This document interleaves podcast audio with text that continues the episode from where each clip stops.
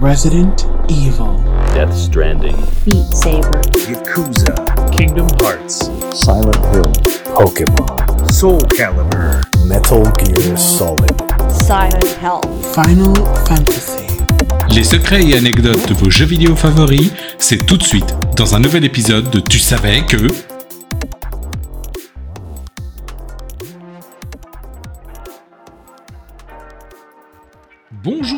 et bienvenue dans ce nouvel épisode de Tu savais que...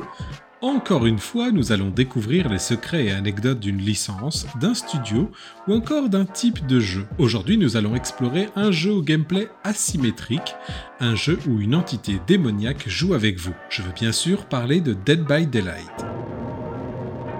DBD pour les intimes est un jeu multijoueur développé par Behavior Interactive et édité par Starbreeze Studios, disponible sur PC, Switch, PS4, PS5, Xbox One et Series et même sur mobile. Oui oui. Le nom du studio, Behavior Interactive, ne vous dit peut-être pas grand-chose, pourtant vous connaissez à coup sûr quelques-uns de leurs jeux, car ils en ont fait bon nombre, 58 pour être précis. Oui oui, depuis 1997 tout de même. Beaucoup de ces jeux sont des jeux à licence, comme Bugs Bunny à travers le temps, ou Kim Possible, Scooby-Doo, Transformers, ou encore L'âge de glace. Behavior a touché à toutes les consoles, de la PS1 à la DS, en passant par la Wii U, PS3, PS2 ou PC. Leurs titres les plus marquants sont Naughty Bear, un ours en peluche bien méchant ou Dead by Daylight en 2016. Eh bien oui, nous sommes là pour ça. Comment s'est déroulé le développement de Dead by Daylight? Comment fait le jeu pour durer? Quels sont les secrets et anecdotes du jeu? Tout cela est dans cet épisode de Tu savais que spécial DBD. C'est parti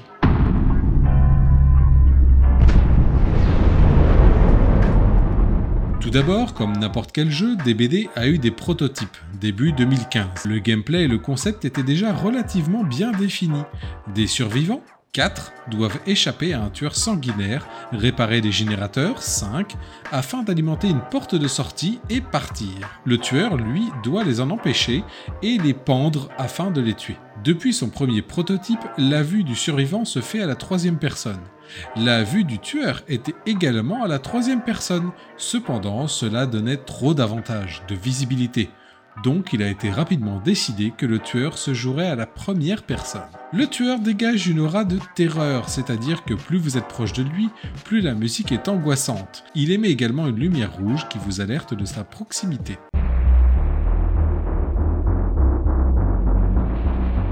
Un des principes fondamentaux de Dead by Daylight est présent depuis ce prototype, les niveaux procéduraux. En effet, il existe plusieurs niveaux, et dans ceux-ci sont réparties des structures, comme des murs, différents blocs ou habitations. Tout cela est procédural dans une certaine mesure. Les générateurs à réparer seront placés aléatoirement à chaque partie.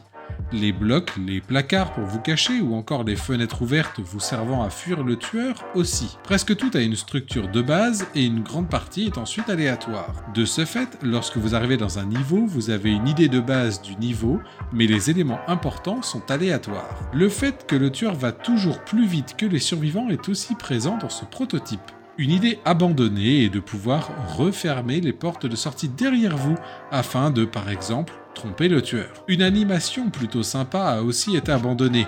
Vous pouviez attraper ou être attrapé lorsque vous passez par une ouverture. Le tueur vous agrippait alors par la jambe, pendant que le survivant se retenait au bord de l'ouverture, puis cédait finalement sous la force du tueur.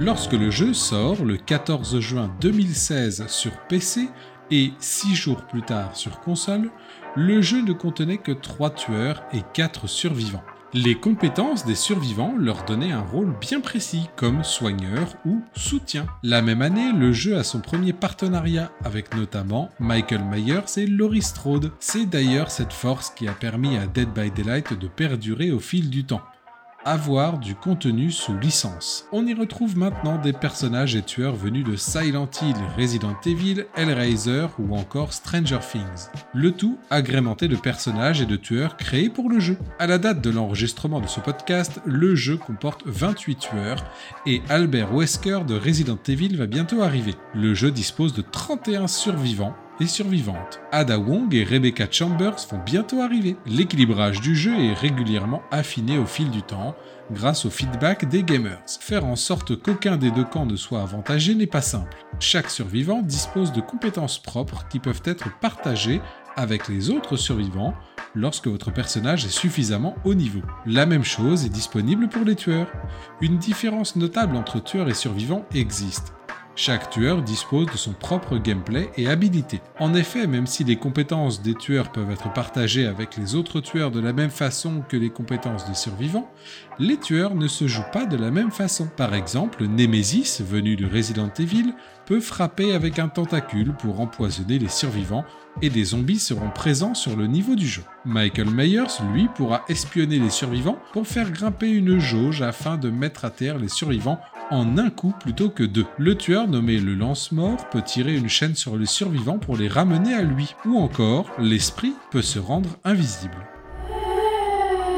Aujourd'hui, le jeu poursuit sa course sans qu'aucun concurrent ne l'inquiète. Des défis quotidiens existent, ainsi qu'un système de tomes, comme des livres, contenant des défis également, rapportant des points vous permettant de monter le niveau de vos personnages et débloquer des cosmétiques. Il existe une version payante, une sorte de Battle Pass, permettant de récolter beaucoup plus de cosmétiques et même de la monnaie du jeu, ce qui permet même de rembourser l'achat de ce fameux pass. Bien évidemment, il faudra s'investir en temps de jeu. Beaucoup de choses sont reprochées à Dead by Daylight.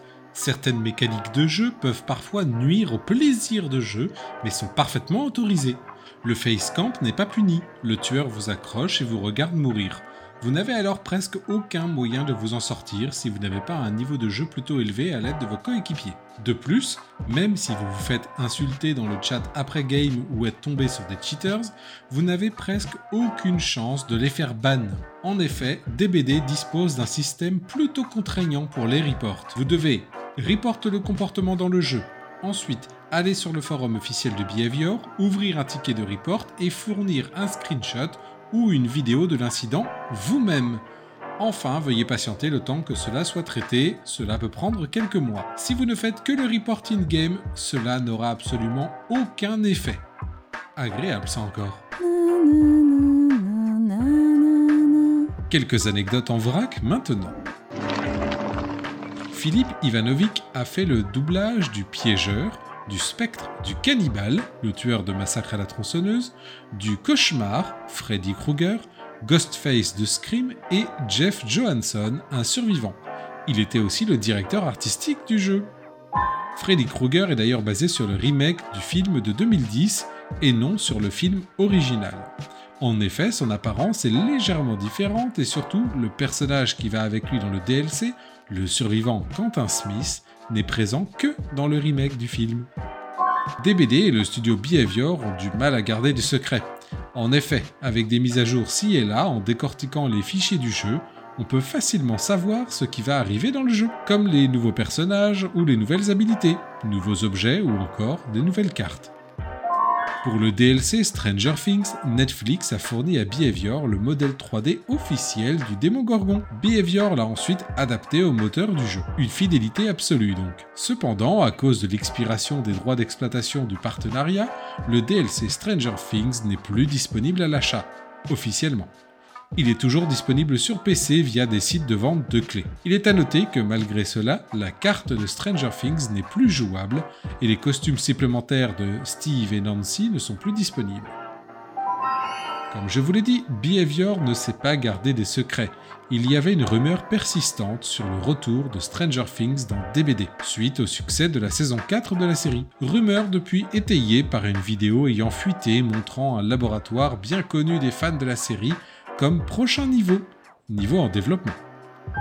Capcom a également fourni des éléments à Behavior pour les DLC Resident Evil, comme le commissariat de Raccoon City. Même s'il a été adapté pour le jeu, vous ne pouvez pas vous perdre dedans si vous avez fait Resident Evil 2 et 3 Remake. Il devrait néanmoins être remanié pour le prochain DLC avec Wesker, Ada et Rebecca Chambers, car peu de gamers apprécient cette carte, celle-ci est plutôt labyrinthique. Pour le DLC Hellraiser, c'est bien Doug Bradley, le seul et unique Pinehead, qui a enregistré ses répliques. The box. You opened it. I came. Bruce Campbell a également repris son rôle de Ash Williams de Evil Dead. L'entité qui contrôle le jeu, qui amène les survivants et les tueurs dans son royaume pour des parties endiablées, est une femme. Vous pouvez d'ailleurs entendre sa voix via des murmures si vous avez équipé les compétences ayant cet effet. Le Konami Code fonctionne sur DBD. Vous devez avoir en votre possession le DLC Silent Hill, évidemment.